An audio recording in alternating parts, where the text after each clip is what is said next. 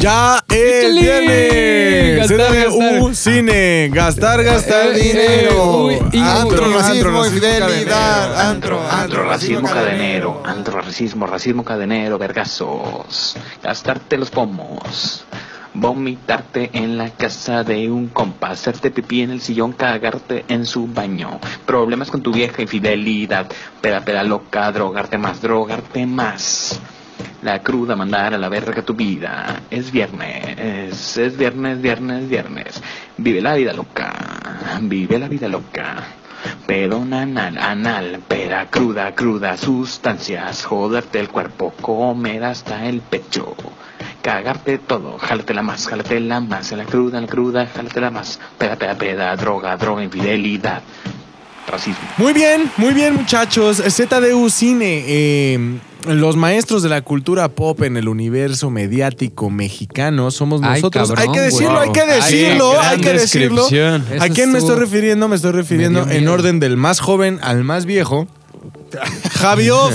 Correcto. Eh, un Tú, tal Domínguez. un tal Domínguez, Un tal Domínguez. eh, Fofet. Fofis, ajá. Fofet. Y el más viejo de todos es eh, McLovin Brad Pitt. ZDU. Pero renovado, güey. Pero viene renovado. Güey, pero me pongo Botox, Viene. Traes, traes este. Trae su, ¿Traes Botox? trae su ácido. Traes su ácido hialurónico. Ácido hialurónico, un poquito de Botox. Güey, hay que verse joven. ¿Cada cuándo vas por tu...? Dos veces al año. Dos veces al ¿Con año. eso tienes? El chiste es verte bien. Mira, unos, unas mascarillas. Los domingos me pongo mascarillas ¿De también. qué, güey?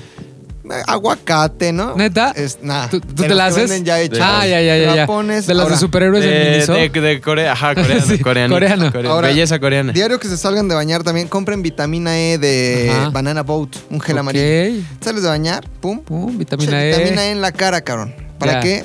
Para disminuir el- la wrinkle, ¿no? ¿La qué? La, la arruga. Y para los que... Ah, ok, ok. la para arruga, los que venimos mucha agua, Ajá. mucha fruta, mucha verdura y te verás terso y Como lozano nuevo. como yo. Ok, ya ZDU. Chingón. Belleza, Ok, ZDU. Máximo. Belleza. Sí, ZDU vale madre. Así.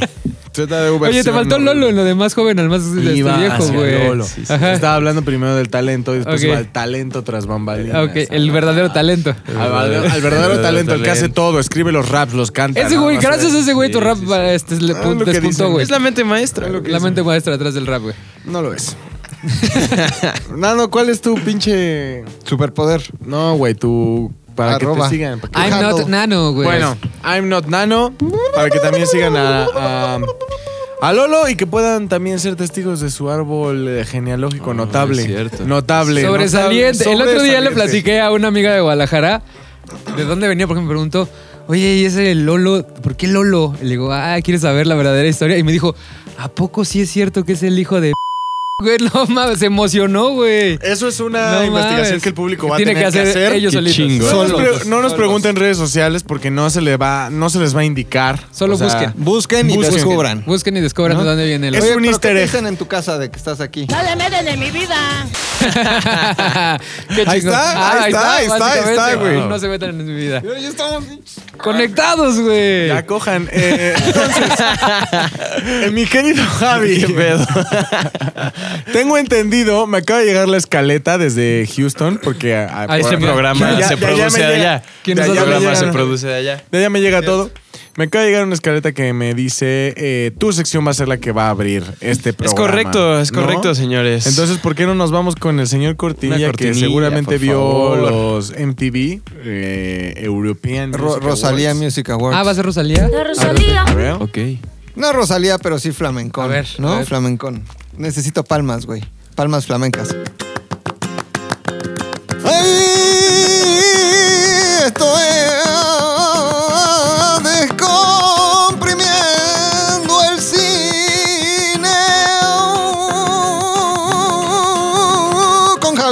Ahora tengo que Muy decirlo. bien, bravo, güey. Bravo. Se La alejó Rosalía. mucho de Rosalía, se acercó más a Diego El Cigala. Gypsy King. está, quería más sígala, Sí, sí, más sí. sígala. Ajá, pero bueno. Muy Muy, bien. bien.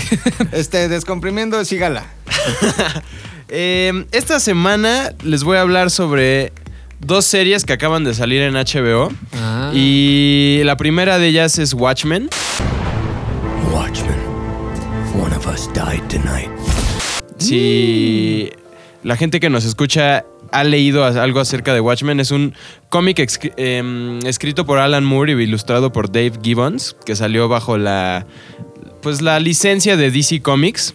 Y lo interesante de este cómic es que cuestiona la idea de los héroes. Hoy en día hay muchas versiones donde reimaginamos la historia del superhéroe clásico a algo más oscuro, como El Caballero de la Noche o Logan o incluso The Voice, que Boys. hablamos de, de ese programa en, de ese programa en este programa hace un par de semanas. Pero Watchmen lo hizo antes que nadie. Watchmen plantea una realidad alterna en donde mm, los superhéroes, o más bien los vigilantes, están entre nosotros y al gobierno como que no le parece tan mala idea que estén ahí. Como que le funciona, sobre todo a Estados Unidos. Y uno de ellos es el... El Doctor Manhattan es el único que tiene como realmente superhéroes. Que es el blanco. superpoderes. Es, azul, es azul. Ah, es como azul, ¿no? Que Es tiene azul. como una madre aquí. Entonces, ese güey es un genio, es, es un vato que está, es omnipresente y les ayuda a ganar la guerra contra Vietnam a Estados Unidos. Entonces, Vietnam se vuelve un estado más de Estados Unidos, ¿no? Ante todo esto, hay un, hay un crimen que ocurre en, en- el cómic. Hubo una serie ya de superhéroes que estuvieron durante los años y se muere uno de los más clásicos que se llama El Comediante. Esto detona toda una conspiración para que otros superhéroes que ya no están tan activos como solían serlo, eh, empiecen a realizar una investigación eh, a la par de esto, ¿no? Se, se conoce quién es el culpable de este crimen y a la par de esto también Estados Unidos está entre- en toda la tensión de la Guerra Fría con eh, Rusia, con la lo que era en ese La URSS. momento La la URSS. URSS, exactamente. Entonces, a lo largo del cómic hay una especie de reloj que cuenta para atrás hacia un cataclismo por la guerra. Como lo hay en la actualidad también. Sí, de También. hecho, el reloj del fin del mundo, ¿no? Le llaman. Exacto, así que Watchmen se mete justo en, en esta psicología de, de- de los personajes, por ejemplo Rorschach, que deriva de mm, las pruebas psicológicas que les hacen a ciertas personas. No sé si han visto estos, son como una especie de dibujos con tinta. ¿Cómo se llaman, güey? Sí, sí, sí. Rorschach, Rorschach. la prueba de Rorschach. Donde Pero ves un Rorschach. vampiro o una mamá Que el, que el personaje en Watchmen es literal, tiene la máscara. La con- máscara, sí, ¿no? con Oye. Tengo una Dime, dime, pregunta. O sea, entonces, a pesar de que hay una línea de cómic muy grande, o sea, como en cualquier línea de superhéroes, la serie decidió irse por el mismo camino que la película. No, porque ahí va la diferencia. En el cómic, eh, lo interesante es que para lograr unir a la humanidad y que no se peleen Rusia y Estados Unidos, uno de estos superhéroes, el más listo o el más eh, abusado en ese sentido, crea todo un plan para agarrar un. desarrollar como una especie de calamar gigante, mutante, aventarlo en medio de Nueva York Ay, y que el mundo se una frente a esta nueva amenaza alienígena. Ah, Así es como sí. logra resolver el conflicto entre Estados Unidos y, y la URSS. Y así termina el cómic.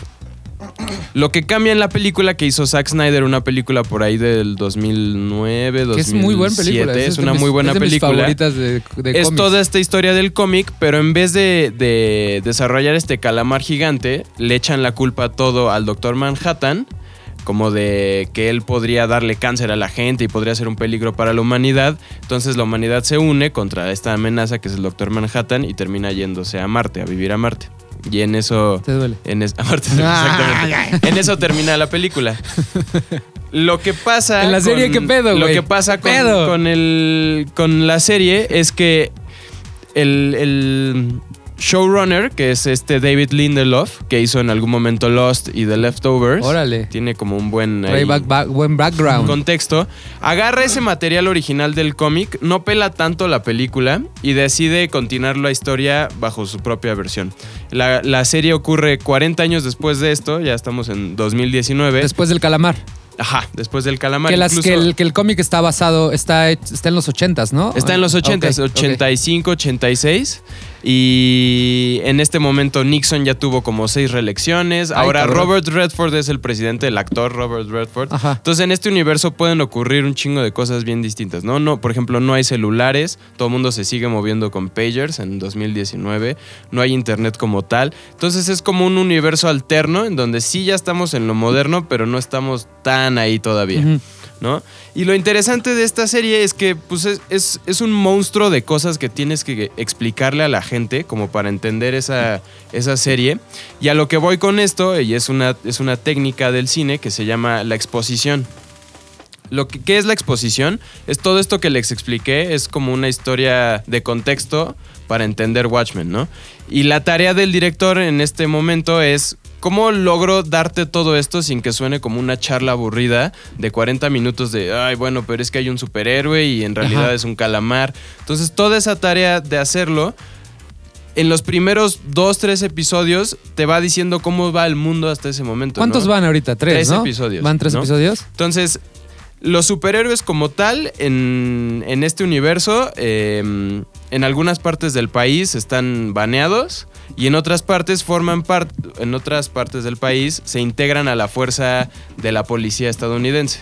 Entonces, Ah, la policía puede reclutar ciertos vigilantes y también para proteger las identidades de ciertos policías les permite usar máscaras amarillas del mismo color de Watchmen para proteger tu identidad, porque así comienza la serie. Hubo una masacre por unos fanáticos del diario de Rorschach, que se menciona en la serie original, en, el cómic original, y, y asesinan a 40 familias de policías.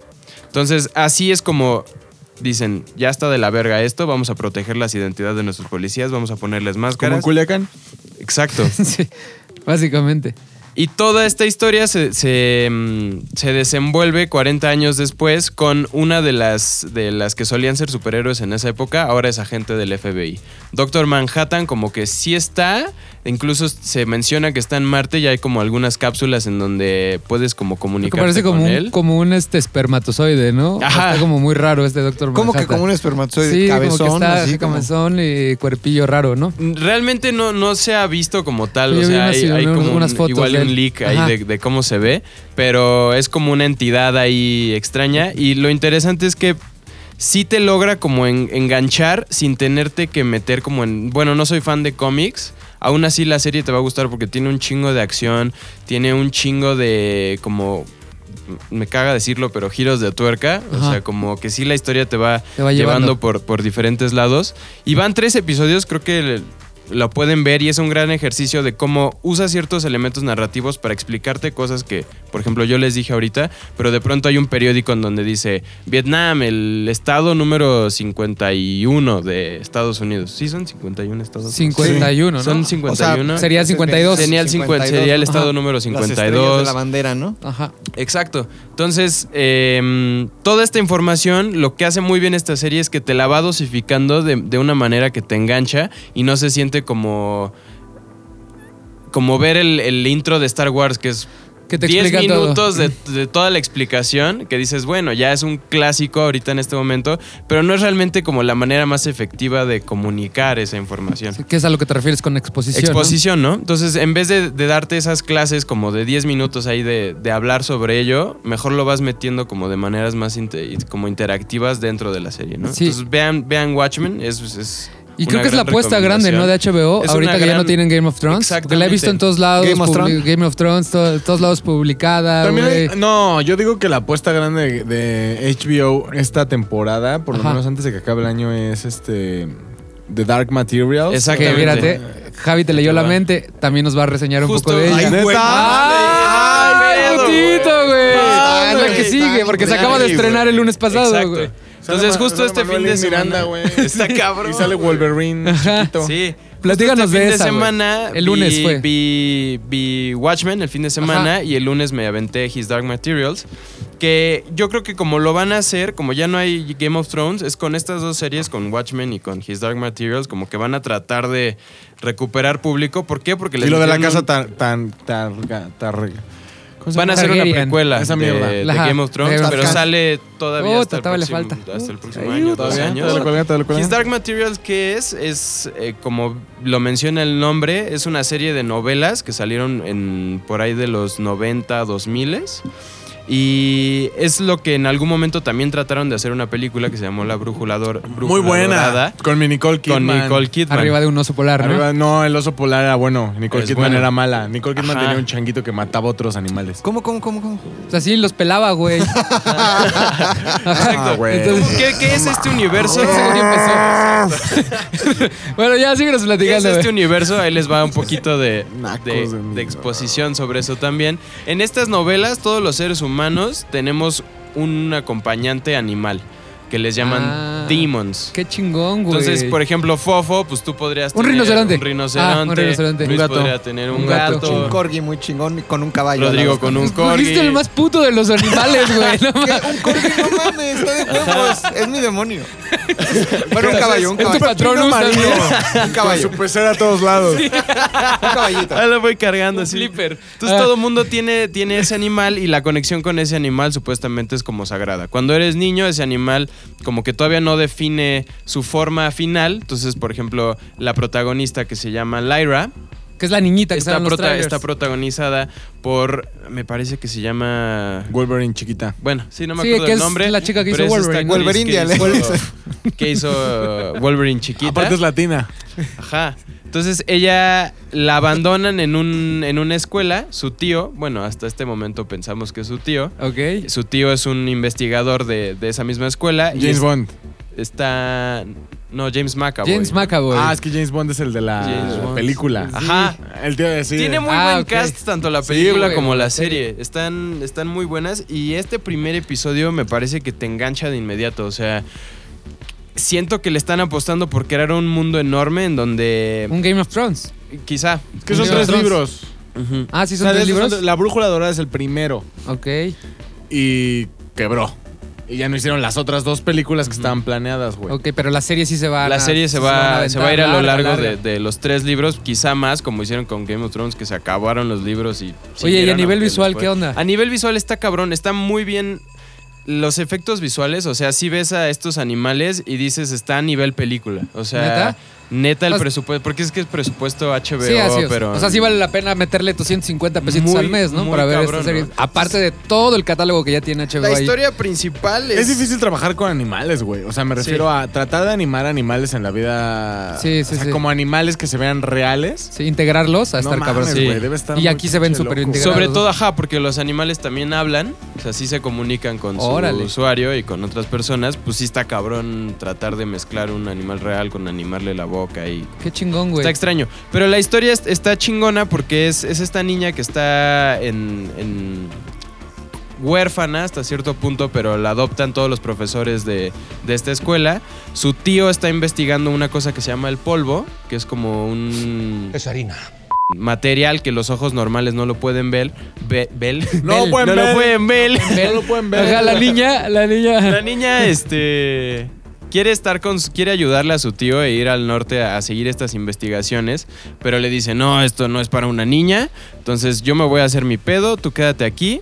Y en eso llega una, una chica, como muy mamonzona, con su demon, que es un chango, en esta, no, no sé cómo se llama la, la actriz, pero solía ser Nicole Kidman en la película, y le dice, yo te adopto, venme, este, te vas a volver mi asistente personal, vamos a irnos a la gran ciudad y vas a vivir la vida chingona de ricos. Pero se da cuenta que a lo largo de todo el país se están robando niños, se están robando niños así de la nada. Y todo aparenta que los están tratando de separar de su demon. Ah, Ah, porque su tío había descubierto como Se están robando los un, demons, un güey. pinche portal Ajá. entre mundos, güey. O sea, como que es un mundo que, que existe a diferencia del nuestro. Como que su tío, o sea, el. Que es James McAvoy en este es caso, ¿no? este, el Para los que no X, ubican, es el que mismo que sale en, este, en Glass. En Glass, Ah, sí, en sí. X-Men. En X-Men. El doctor Dr. Xavier X, es el que descubre que hay otros universos, güey. O sea, y como que es cuando dice, el polvo es el que hace como posible todo este Como pedo. este Qué chido. pedo. Entonces. ¿tú crees que esta es la, la serie que va a traer yo- HBO? Yo creo que sí, semanal. porque. Como que de verga, ya salió el nuevo capítulo Está de- muy. Como muy diversa para un chingo de públicos. O sea, tanto un, un- un niño de 12, 15 años puede decir, ah, está bien divertido este mundo Ajá. y qué padre lo de las mascotas. Quiero mi y changuito demás". y todo. Ajá, quiero mi changuito. Como una persona un poco más de nuestra edad puede decir, "Oh, lo- oye, la historia está Quiero mi bien changuito. chida. Quiero mi changuito, quiero mi no puedes changuito. decir nada que en otro contexto. Voy a leer los libros, güey, porque yo soy fan de este tipo de historias, Narnia, güey, está todo este tipo de bien historias. Pues los voy a leer, los voy a leer. porque aparte suena que no están tan largos. Lo que está Ajá. chido es que eh, sí creo que son precisamente lo que acabas de decir. Mucha gente dice, es que eh, ya nada más los niños ven la tele y el cine y no leen, ya no leen nadie. Ya lee. no leen. Ya no leen, nadie lee. Y creo que este es el tipo de historias en las que, bueno, por ejemplo, yo soy muy desesperado. Yo sí soy de esos güeyes que prefiero mil veces escuchar un spoiler, todos los spoilers del mundo, antes de llegar a una sala de cine y tener como esa ansia de no saber qué va a pasar. ¿Neta? A mí Yo me también, ¿eh? ¿Neta? Güey, por supuesto Verga, que te cuenten qué qué pasó. raro. Sí, güey.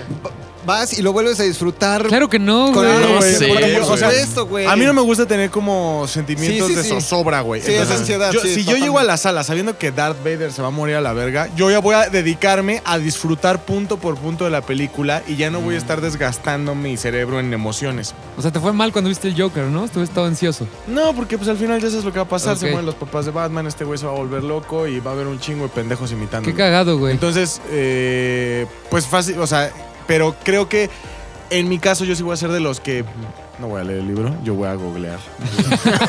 Yo me voy a ir a Wikipedia. Claro. Te hago un Qué resumen, bueno güey. que fue honesto, güey. Te hago resumen. Este, porque así ya no o sea, ya no hay como cómo jugarle y ya nada más puedes dedicarte a ver las animaciones, ver qué pedo con el Ya. oso, o sea, con Joren, Joren Bernis, Ber- Ujú. Bergningson, una madre se Qué llama. chido.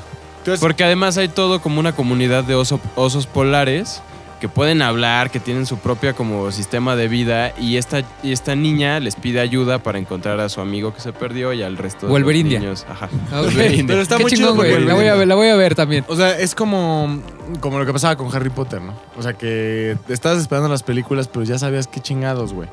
Todo- Sí, pero la ansiedad venía cuando leía, cuando con los libros, güey. o sea, porque güey, acuérdate pero- que fueron saliendo a la Sí. par. Yo me acuerdo de cuando te estaba esperando el último libro, ya quería yo empezar a devorarlo. el último güey, libro salió como tres años antes de que terminara Por eso, la saga, güey. pero tú ya estabas enganchado tanto con las con la película como con los libros. Pero o sea, todos teníamos un, amigo ñoño, güey, que leía Harry Potter. Y por ejemplo, yo- yo, era. de los que ya cuéntame. Yo, yo, yo era ese. No, ve la película. Aparte no, vas ya. sufriendo porque, o sea, güey, el primer capítulo del último libro ya se mueren tres personajes y dices, espérate, J.K. Rowling, Sí, tranquila. Está bien, güey, está bien, güey. La vida Pero es parte de la qué muerte. chido, la muerte güey. es parte Entonces de la hay vida. que ver esas dos series. Esta, esta. Vean esas dos series y, eh, y creo que es un gran ejemplo de cómo introducirte a un mundo sin Cómo hacen cansarte. exposición. Cómo hacen exposición sin cansarte el pedo de no mames, aquí hay osos que hablan, me- o aquí ajá. hay pedo, sino más Para bien lo hacen muy bien. Para que la gente tenga que este, creo que voy a dar un ejemplo que es bastante válido para todos. En Guardianes de la Galaxia 2, ¿se acuerdan de Ego? Sí. La secuencia donde le explica cómo se creó él, que van sí, caminando sí, que sí, parece sí. como un museo, a eso se le llaman como, to- como tombas de exposición. O sea, es, cual- es cuando los escritores se dan el tiempo de explicarte un, el, el- el background de un personaje y, lo- y buscan como formas este, originales de hacerlo De sin tenerte que contarte la historia. A eso se refieren con Sí, exposición. sin tener que decir Ajá. es malo. es Ajá, bueno. entonces aquí es como le dicen, no, pues viajé en tres mundos, entonces lo hacen como un museo. Entonces, en este caso lo hacen con diferentes formas y a eso se Exacto. refieres con exposición. Sí, sí, sí. Muy bien, gracias, güey, está poca madre. Entonces, dos series. La primera, Watchmen. Watchmen. La segunda, His Dark Materials. ¿en dónde están? En HBO. ¿Cuánto cuesta? 150 al mes. Está barato. Está barato. Son Oigan, tres, ya, tres ¿cuál- caguamas. Va a salir Tres HBO caguamas. Max también, Sí. que va a ser un nuevo... Es como un el- super como- HBO. Como un, su- ajá, como un HBO en esteroides. Es un HBO en Vamos a hacer esteroide. una Va a costar un poco más. Vamos a hacer una cu- ¿Cuánto es de Netflix al mes? Yo pago, bueno, una normal, 125 pesos. 125. ¿Cuánto es de No HBO? mames, yo pago 150. Bueno, ponle 150. 150. ¿Cuánto es de HBO? 150. 50. ¿Cuánto es de Amazon, Amazon Prime? 99. 399. 400 pesitos. 400 pesos y tiene usted Más Disney Plus, que va a estar en 125 ¿cómo pesos. 125 pesos. Sus- Agrégale un Apple Plus. Apple Plus que cuesta 69. Y los pinches retrasados como yo que pagamos 770 YouTube Music. 800 pesos. Más los retrasados como el que paga YouTube. razón Music. pago YouTube Music. YouTube Music. Sí, güey. No mames, es como el a caso Ponle que te vas a, te vas a gastar 800 pesos al mes de streaming. de streamings. Ajá, Está básicamente. bien. Está bien, A ver, está el bien, de- pero No, no, te voy a explicar por qué, por qué tengo YouTube Music. está por la ver, güey, A explícanos. ver, güey. Como ustedes saben, Jay-Z. eh, El que trabajaba aquí, el que estaba así como pro. No. No, no, no, el El original. esposo de Jay-Z. Beyoncé. El rapero. Este güey eh, se salió de Spotify, se salió de la plataforma Spotify, entonces yo me quedé sin la posibilidad de poder escuchar a Jay-Z, güey. Entonces, eh, en YouTube Music está toda la discografía de Jay-Z. y por eso es la razón. ¿Y cuánto Está bien. pagas de esa madre? No o sea, ¿cuánto mames. pagas por Jay-Z? 130 varos, güey. Pagas, le pagas a Jay-Z Sí, pero después hay varios, hay 130 varios, varos. hay varios remixes, porque en YouTube Music la, lo, que, lo que tiene es que ¿Has visto como los naquitos que ponen un video de YouTube y lo escuchan? O sea, como si fuera Spotify, Que güey. lo dejan ahí prendido Ajá, todo lo el dejan tiempo. prendido, pero hace, güey, yo ya no soy de esos. O sea, Sí, yo ya, ya lo bloqueas. Yo ya lo puedo Ya bloquear, güey. Y caminar en la calle sin necesidad de ahí estar con O sea, eres video. un naco disfrazado, güey. Sí, güey, pero pues, 130 varos valen la Está pena. bien. Así Está todos bien. piensan que tengo Más los- Spotify. o sea, se Está van a gastar mil pesos de streaming al mes y valen la pena. 800 varos. Yo creo, yo sí creo que, yo sí creo que, que está bueno. O sea, si ustedes ya no ven televisión, cancelen su pinche suscripción de Sí, ya, la televisión verga, y mejor co- la contraten streamings porque la calidad sube, o sea, porque están ofreciendo series de calidad todos, entonces es una guerra de quién hace la mejor serie. Sí. Y de hecho, este, yo acabo de contratar a Apple Plus y uh, al rato hablo de, de news de, Oye. de- de Morning Show. Yo no cancelaría mi suscripción. O sea, pon tu yo de cable, pago eso, más o menos. Los 800 baros al mes. Pero, si no, donde veo a Dana Paola siendo coach de la Ah, academia, de güey. Pero pues pones tu No antena, mames, güey. pones tu antena, güey. ¿Dónde voy a ver a mi Dana Paola, güey? Que es lo Antena más HD. importante que hoy tengo en la vida, más quiero cabrón. saber si el casting de la academia va a estar completo. No sé, Lolo podría tener esa información. No sabemos, no sabemos, no sabemos, no sabemos, no sabemos quién es su familia. Habrá Dale salido, dale. posibilidad de, de que Dana Paola, si un día que tú me consigas algo como que hay un café, unas enchiladas, unos tamales, algo. No sabemos, no sabemos. Muy bien, gracias, Javi. ¿Se va? Se va, se va. salida. y se va. Se va más español que nunca. ¡Ay, eso! Esto fue descomprimiendo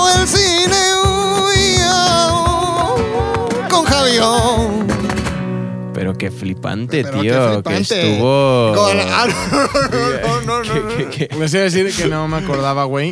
¿De qué? Este, ¿De qué manito? Si tienes Apple TV Y tienes todas esas membresías, ya se convierte como en un streaming Sí, gigantesco, güey. güey. o sea, ya te... Y está bien chingón porque te avisa, güey. O sea, si tú estás viendo, por ejemplo, yo, yo veo una serie en HBO que se llama este, Last Week Tonight de John Oliver y te avisa en Apple TV, como se conecta a todos tus dispositivos, te avisa, acaba de salir un nuevo episodio. Y en Prime también, si estás viendo un Don, y acaba de salir un nuevo episodio. O sea, tienes todo como conectado Todo y te va avisando. wow. Entonces ya sabes qué estás viendo, en qué capítulo te quedas. Está bien chingón ese, ese servicio de Apple TV, güey. el catálogo es general, Sí, güey. el catálogo ¿Tú general. tienes Apple TV? Tú Lo acabo de tú tener y me acabo de dar De hecho, en tu celular tú buscas cualquier película, así buscas Cascabelito y te aparece, este, está en tal plataforma, Claro Video. Sí, entonces ya le picas y te abre directamente hacia Claro Video. O te dice, no está en ninguna plataforma, pero la puedes rentar por 50 pesos.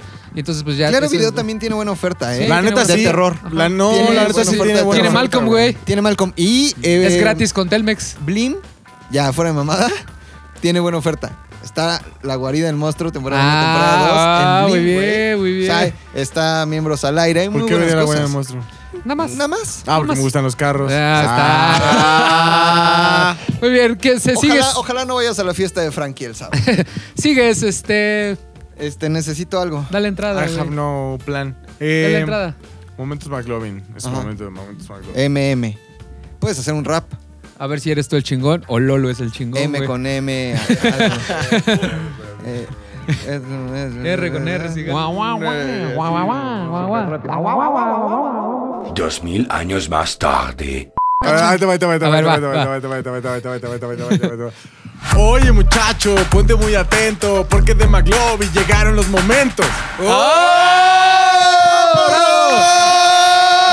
Drop the mic. Oh. Yo solo vi que Lolo le pasó un papelito, no sé si era la letra de Exacto, pero algo le pasó. Neta, Lolo. ¿Qué onda, mi, mi Mac? Oigan, hoy sí me voy a tardar. Un Está bien, ratito, está un bien, no hay pedo. No mames, yo traigo como 40 minutos de Ah, no programa, güey. Estamos, mira. No mames, hoy tiempo. no salimos de aquí. largo. Voy a contar más That's o what she menos say. 12 años. No, ¿qué digo 12? Tal vez un poco más en unos cuantos minutos. Ajá. ¿No? Es, es importante este, decirles que, que este es el tema que más me apasiona en la vida. Ájala. No En la mames. pinche vida. Los travestis, güey. Los las peces. Los, trave- Los peces, los travestis, los corgis. los corgis, los, los franquis monstruos, los, los poppers. poppers. ¡No! ¿Qué, güey? En la Segunda Guerra Mundial. Ah, sí, Ah, a Segunda huevo. Guerra Mundial, La Segunda ver. Guerra Mundial. Todo empieza.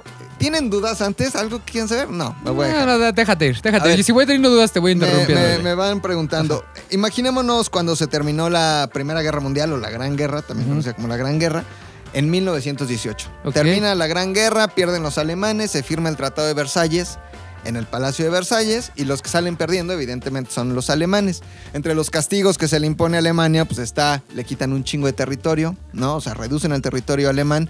Checoslovaquia, ubican Checoslovaquia, que ya Sí, no ya existe no porque es. República Checa y Eslovaquia. Bueno, Checoslovaquia, específicamente los Sudetes, ahí se hablaba alemán y era de Alemania, ¿no? Entonces le, le quitan ese territorio, algunos otros territorios de Austria, algunos territorios de Polonia, entonces hacen de Alemania un país chiquito. Ujú. Eh, pequeño. Ok, pequeño. ¿ahora qué hice? País pequeño. Ok, ok, ok, ok. Quitan el servicio militar obligatorio, ¿no? Les prohíben armar a su ejército. De casi 100 mil hombres que tenía su ejército, los reducen a 4 mil. Les meten una chinga a los alemanes durísima. Esto para 1919. Eh, en el 19 regresa Hitler justamente a Alemania. Él había luchado, era un soldadillo ahí todo. Literal, soldadillo. Sí, y como en ahí todo pendejillo. En la Primera Guerra Mundial, que fue la guerra de las trincheras también. Y regresa, y pues él acostumbrado. Ya todos sabemos lo que nos han contado, ¿no? Que pintor, que frustrado. da, da, da, da.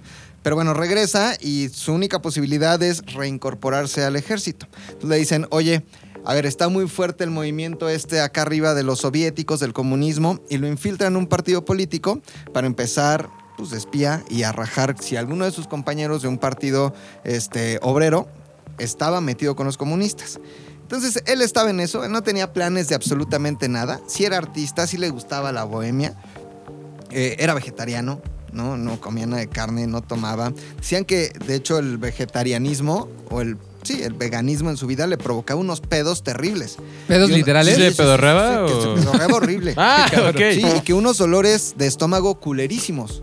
Sí, al, al final de su vida era como todo el tiempo le dolía el estómago, güey. Este, llevaba una dieta muy rara, dicen que se metía algunos chochos. Hay el último video de Hitler, que lo han visto, que está con las juventudes hitlerianas, le tiemblan así las manos, ya tenía un pedo muy mal, ¿no? Por no, no, por, no solo por no comer carne, sino porque llevaba un estilo de vida muy culero. Pero entonces ahí está en, en ese pedo un joven Adolf Hitler, cuando en 1919 escucha por primera vez, así le dicen, a ver, infíltrate en este pedo, y escucha por primera vez un discurso de Dietrich, así se llamaba, Eckhart. Dietrich Eckhart. Que ese, para mí en realidad, es el verdadero creador del, del nazismo, o de la teoría nazi. No fue Hitler. Hitler convenció y, y fue su palabra y fue este, su presencia. Pero arriba de Hitler había personalidades, principalmente Dietrich Eckhart.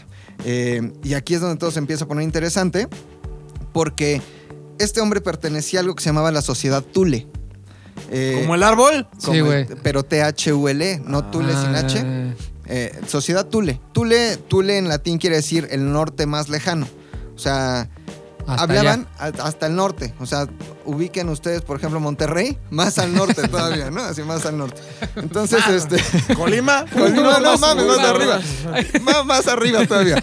Entonces, esta sociedad Thule, de aquí sale toda esta teoría de, de- de la eugenesia y de la raza aria y de la esvástica, de las runas. Entonces, los alemanes estaban bien, los nazis específicamente estaban bien pinches locos. La sociedad del Thule e- era una, un- una secta ocultista que empieza a hablar al respecto y que empieza a decir que ellos venían de una raza superior. Principalmente, fíjense por qué, y aquí empezamos a atar cabos, por qué odiaban a los judíos. Porque decían que los judíos y que todos los pueblos éramos eh, herederos del pecado original, menos ellos. ¿Por qué? Ellos- porque ellos eran perfectos, güey. Todos los demás veníamos del pecado original, católicos, protestantes en su mayoría en Alemania, en ese momento después de Lutero, y, y judíos, por supuesto. Entonces decían que todos venían de, se llamaba Sociedad Tule, que venían de un lugar lejano, un continente lejano, lejano que era la Hiperbórea o la Atlántida. Y que de ahí venían los arios. Pero estaban tan confundidos en sus teorías, empezaron a mezclar mil mamadas. Los arios no son alemanes, no son germanos. Los arios son pueblos, como su nombre lo dice, Arios. de Irán, in- de la India, este, de Afganistán. Esos son los arios. Del Hay un. Pero documental. toda la muy gente que acabas de nombrar es pues, chocolatosa de la cara. Sí, claro, pero ellos estaban Pero, confundidos, ajá, ¿no? pero hay, hay un documental, perdón que te interrumpa, que Sí, se llama sí, justo. Los Arios, que lo vi hace un- un- unos años, que justo te explica ese pedo. O sea, ellos agarran esta palabra de los Arios, pero no tenía nada que ver. O sea, eran una raza muy distinta a lo que los nazis pensaban. Totalmente. Y si me voy más para atrás, esto tiene que ver con, con una, una mujer que tengo aquí su nombre porque era rusa, que se llamaba Madame Blavatsky. Blavatsky. Esta Madame Blavatsky se creía bruja, mística, y, demás mamadas. Vino a México, estuvo en México por ahí del siglo XIX, hizo una visita como para conocer el ocultismo mexicano, igual que a Lester Crowley, que vino también a México. Pero esta mujer eh, fue la primera que de Rusia viajó al Tíbet. Estaban hasta la madre por después de, de la este, revolución industrial y entonces como que perdieron la esencia de los pueblos y buscaron regresar al origen de la humanidad. Esta mujer viaja al Tíbet y ahí en el Tíbet es donde le confieren conocimiento místico, supuestamente. Según. Y a ella es a la primera que le dicen, es que hay una raza superior que es la raza aria. Pues este conocimiento de Madame Blavatsky, que se murió en 1891, se lo llevó Hitler 30 o 40 años después. De hecho, ella es la que trae la, la esvástica. Ah. Hay Sí, sí. muchos pueblos en el mundo que usan la esvástica. De hecho, hay una marca muy famosa de bebidas que la tenía en su presentación.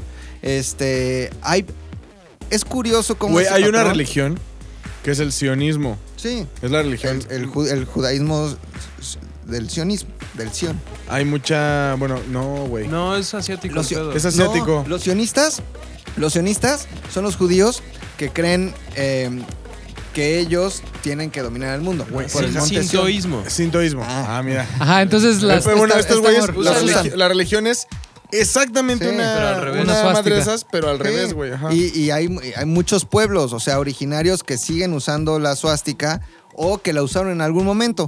Esta suástica es eh, del Tíbet, la que usaron los, los alemanes, y es un símbolo de buena fortuna, de buena suerte, del, del éxito.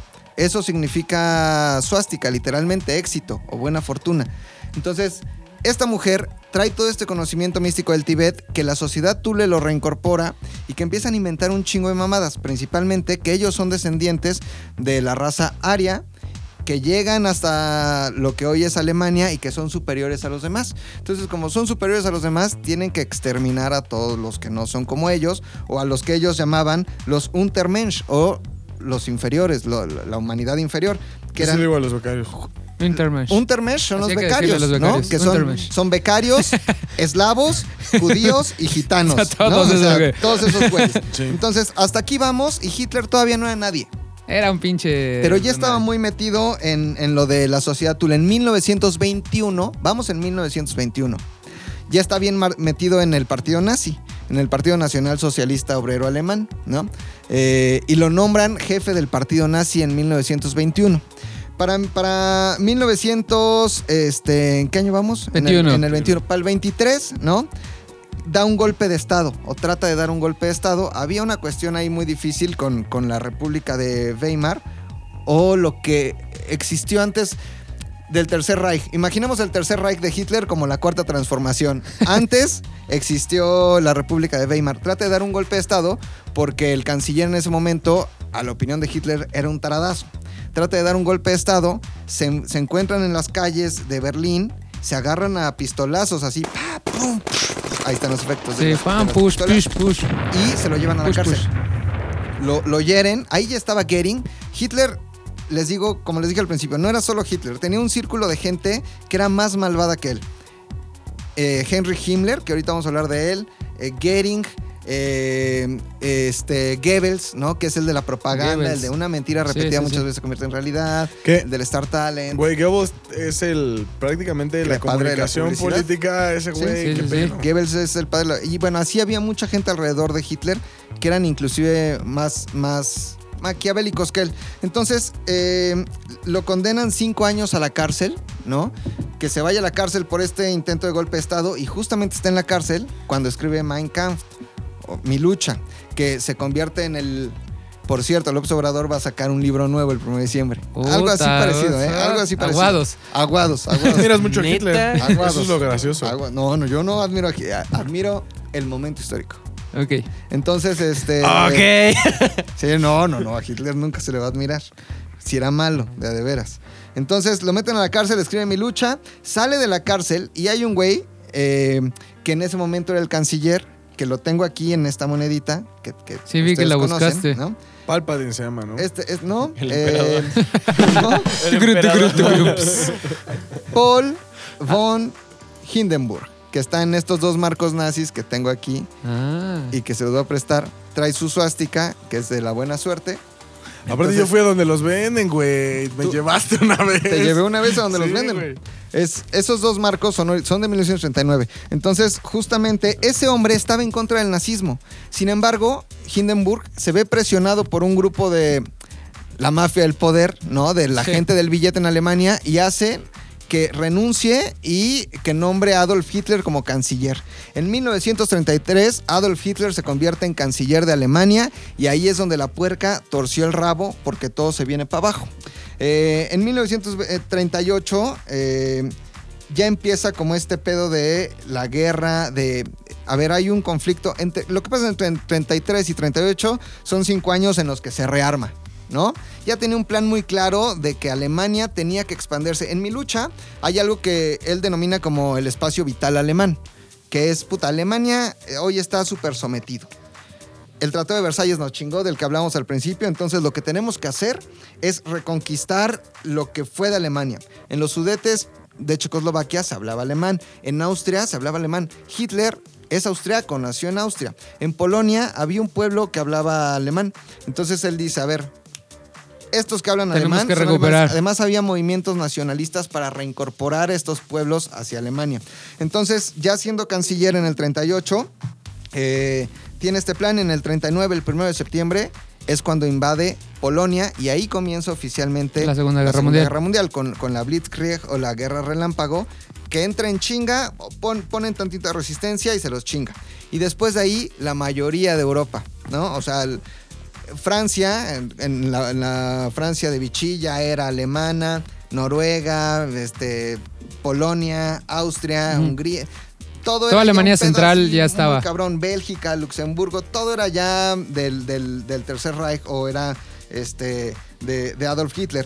Para 1940 ya tenía control sobre, sobre una gran parte de, de Europa. La Segunda Guerra Mundial como tal, pues bueno, es un tema muy largo y tendríamos sí, sí. que, Que ser 25 podcasts. 25 podcasts. A grandes rasgos eran eh, los aliados, Estados Unidos, Rusia, eh, Reino Gran Unido. Bretaña, ¿no? Contra el eje que era Italia, que era Alemania. Japón. Japón, ¿no? Hay quien dice que fueron dos guerras, una guerra en el Pacífico, otra guerra acá. En realidad, por ejemplo, Japón nunca se juntó con Alemania a negociar No, nada, ¿eh? no. Jamás, jamás, jamás, jamás. Lo que sí, Alemania e Italia tenían mucha comunicación. La España de Franco era, eh, digamos, estaba del lado de, de Alemania, pero tampoco tuvo tanta Se metió participación. tanto. Entonces ahí se estaban dando este, los putazos, pero vamos a lo que a nosotros nos interesa, que son los judíos, ¿no? Se firmaron, se firmó desde 1929, me parece, las, el- las leyes de Nuremberg. Nuremberg, el mismo lugar en donde después de terminar la guerra hacen los juicios de Nuremberg y matan a una serie de, de- de dirigentes nazis. Pero en Nuremberg Los que no se suicidaron. a los que no se suici- E inclusive, no sé si fue. No, no, no. Fue. eh, no fue. Fue Goering, creo. Y si no, que me corrijan. Que todavía en Nuremberg, estando en la cárcel, Se, echa su se pastillita pastilla y ahí se muere, ¿no? Pero bueno, en esas leyes ya se hablaba de lo malos que eran los judíos. ¿Por qué tanto odio hacia los judíos? No es cierto este mito que dicen que él quiso entrar a la escuela de arte y no lo dejó un judío y que Y de ahí lo odiaba, ¿no? hombre, si no lo dejaron entrar. Hitler en su juventud mucho tiempo se ganó la vida dibujando paisajes. Así en un parque te dibujaba. Era, era bueno para, para lo del dibujo, ¿no? O sea, pudo haber trabajado aquí en Chapultepec, por ejemplo. Era bueno, güey. Pero, pero no, es, no viene de ahí el odio a los judíos, sino esta teoría de que los judíos son inferiores, provienen del pecado original, pero principalmente los judíos son los culpables de que Alemania esté sumergida en la miseria, económica principalmente. En el 29 sucede la Gran Depresión en Estados Unidos Sí, sí, y en todo el mundo. Lo cual era medianamente cierto. O sea. Un poco sí. sí, o sea. No, no justifico nada, pero hablando del dato en frío, Alemania estaba mal económicamente Sí, por. sí, sí, pero- entre muchas otras cosas. Pero justo los movimientos económicos de la comunidad judía. Pero justamente esos judíos sionistas de los que hablamos hace rato. Hay judíos, por ejemplo, Rockefeller, el que controla el dinero del mundo, es un judío sionista. Hay judíos muy culeros, como hay católicos muy culeros, como Claro. hay protestantes muy culeros. Además, ser judío no solo es ser judío de religión, puede ser judío por ser hijo de familia judía o por haber nacido en Israel, ¿no? Pero no tenían la culpa. Y digo no tenían la culpa porque al final se echaron entre 6 y 7 millones de judíos Sí. en los campos de concentración. Sí, y ahorita vamos para allá. Eh, en, en 1939 ya se firma un decreto de eutanasia. Y nada más para que empecemos a ver la dimensión de lo mierdas que eran los, los nazis. En donde eh, si tú eras, por ejemplo, judía, te podían esterilizar. O si sabían que tu hijo traía algo, te lo sacaban. ¿Cómo que traía algo? Si, por ejemplo, tenía síndrome de Down, Ah, ya. ¿no? Ah, eso se podía hasta hace 15 años, güey. No. Sí, pero no, no, no. No, no, apenas no, acaba de cambiar, güey. Pero o sea, imagínate que en 1939 ya había un decreto, o sea, no, Alemán. no de que se pudiera, de que se tenía que hacer Ah, para conservar la Espar- raza pura. This is Esparta, güey. No, no, no, no. Había, había fábricas Sí, pues de hecho hasta les- niños. había como reglas donde los medían y si Claro. no cumplías ciertos rasgos, ya, Adiós. tú ya no servías, güey. Una Ajá. sociedad no se construye de fiates. No, pero dos que trece fiates no está nada mal, güey. O sea, siempre tiene que No haber los vas a matar güey. por ser fiates, No los vas a matar güey. por ser fiates. A ver, a ver, nos estamos No desviando. están, no están invitados a vivir en mi Ya, país. ya llegamos a este Ok. a, a las termófilas. Regresamos a Alemania. Entonces, eh, Hitler sí estaba en contra de los judíos. Pero les repito, había gente más culera que Hitler. Claro. Y uno de esos era Heinrich Himmler. Himmler, que curiosamente se pedía muy similar a Hitler, pero Himmler, este fue el creador de la solución final. La solución final fue, ¿cuántos judíos hay? Un chingo en todos los países invadidos. Agárralos, súbelos a los trenes y te los llevas a los campos de concentración, que al principio eran campos de trabajo. De hecho, han visto así como en Arkham, que había un letrero así en el, en el manicomio, pues Ajá. igual estaban así a la entrada de los campos de concentración y decía, el trabajo te hará libre. Como si en realidad entrar ahí y trabajar te ayudara para que después te soltaran. Que la publicidad eh, les decía como, te la vas a pasar increíble Sí, aquí sí, y sí, tus sí. hijos se lo van a estar súper libres y disfruta de la vida. volaron al cielo. Exacto. ¿No? Pero, pero justamente, pues es que sí, justamente decían eso. El trabajo te hará libre y no los hizo libres. Se llevaron un chingo de, de judíos a los campos de concentración. Este hombre, Henry Himmler, en el, en el, entre el 39 y el 42 ya estaban funcionando los campos de concentración. Sí. Y ya estaban a todo lo que daba. Auschwitz-Birkenau, Treblinka. Que es el más grande, ¿no? Auschwitz-Birkenau es un campo, fue el campo de concentración Sí. más grande y digamos el más eh, emblemático, ¿no? que fue, de- el ul- de que esta fue donde llegaron los, los este, estadounidenses, ¿no? Ex- los sí Sí, ahí fue el- fue el último, fue donde estaba este Sobibor Mauthausen eh, Belzec había varios campos de concentración pero el más famoso. Auschwitz-Birkenau y después Treblinka entonces en estos campos de concentración ya sabemos cómo se mataba la gente.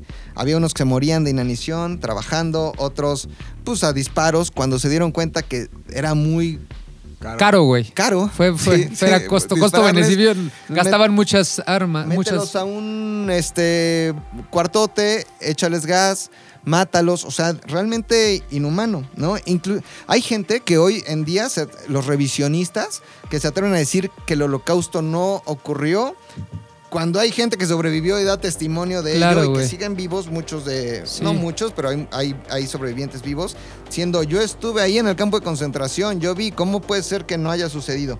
Pero entonces, lo interesante, ah, Henry Himmler tenía un discípulo, o su gato, o su achichincle, que se llamaba Reinhard Heydrich. Ese hombre, en 1942, convoca a, a una conferencia en, en una colonia, ¿no? un suburbio de Berlín, que se llamaba Wannsee. Entonces, convoca esta conferencia y manda hablar a diferentes dirigentes del partido nazi y diferentes personalidades para que se juntaran en estas oficinas, que en algún momento fueron las oficinas del Interpol también, para platicar sobre la solución final. Hay gente que dice que, que a partir de aquí eh, fue donde se decidió matar a los judíos. Los judíos ya habían estado muriendo años antes en los campos de concentración. Pero este, este día es importante porque en esta conferencia... El 20 de enero del 42, 20 de enero de 1942 en la villa Grossweinse, Grossweinse. número Swansig, o sea... ¿no? Número, 20. número 20. Número 20. Porque aquí se decidió que la única responsabilidad y los, los únicos que podían decidir sobre el destino de los judíos eran las SS, ¿no? Y, y nadie más, que los demás no se metieran y que iban a tener total libertad para hacer con ellos lo que quisieran. Es importante porque a partir de aquí se hace oficial, sin ningún tapujo y con cinismo puro, que los judíos tienen que morir. De hecho, aquí, en esta conferencia de Vance, que solo dura 90 minutos, güey, son tan inhumanos o tan pragmáticos que dicen, a ver, vamos a dividir, están los pueblos ocupados, dividamos eh, a los pueblos en A y en B, unos que tengan menos judíos, otros que ya estén libres de judíos y los que no, los subimos a los trenes, los traemos y los matamos. ¿Están todos de acuerdo? Sí. y a partir de ahí murieron de una forma constante y muy cruel millones de judíos. O sea, hay quien dice 7 millones. Pudieron haber sido más. Judíos, gitanos, homosexuales, eh, comunistas, pero principalmente judíos. Y esta fecha es muy importante y aquí llegamos en 1942 para decirles que hay una teoría. sí.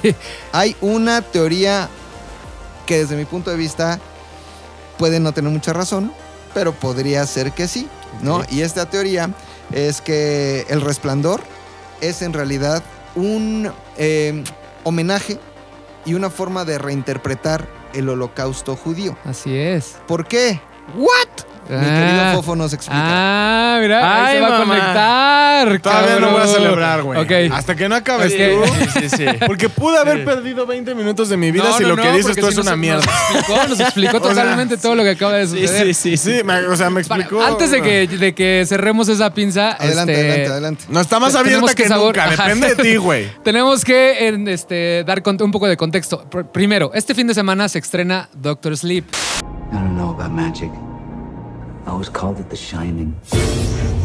Que es, Sí, es, es la película basada en la novela del mismo nombre, este, escrita por Stephen King, que es la continuación de El Resplandor, el libro, no El. Resplandor, la película. Exacto. Entonces, esta película la, dir- la dirige Mike Flanagan, el creador de Haunting of the Hill House. ¿Todos la vieron? Es muy buena. Sí. Es, gran- es un gran director de terror y la película per se este, está, está como mencionada en este año como la mejor película de terror. Y este, se estrena este fin de semana. Y lo interesante de esto es que si ustedes no han visto El Resplandor o si la vieron, la de Kubrick, y no les gustó, pero leyeron el libro o no han leído el libro, las- la película se sostiene por sí sola. Entonces, este, si ustedes no han visto El Resplandor y no lo quieren ver, También mensos, la verdad. no este, pueden ir a ver pueden ir a ver Doctor Sleep y está van a salir van con la garantía de que es una gran película de terror dirigida por un güey que hace muy buen terror o sea neta de Haunting of the Hill- Hill House es una gran serie de terror de hecho es la mejor que hay ahorita en, en el en el este Streaming. en streaming.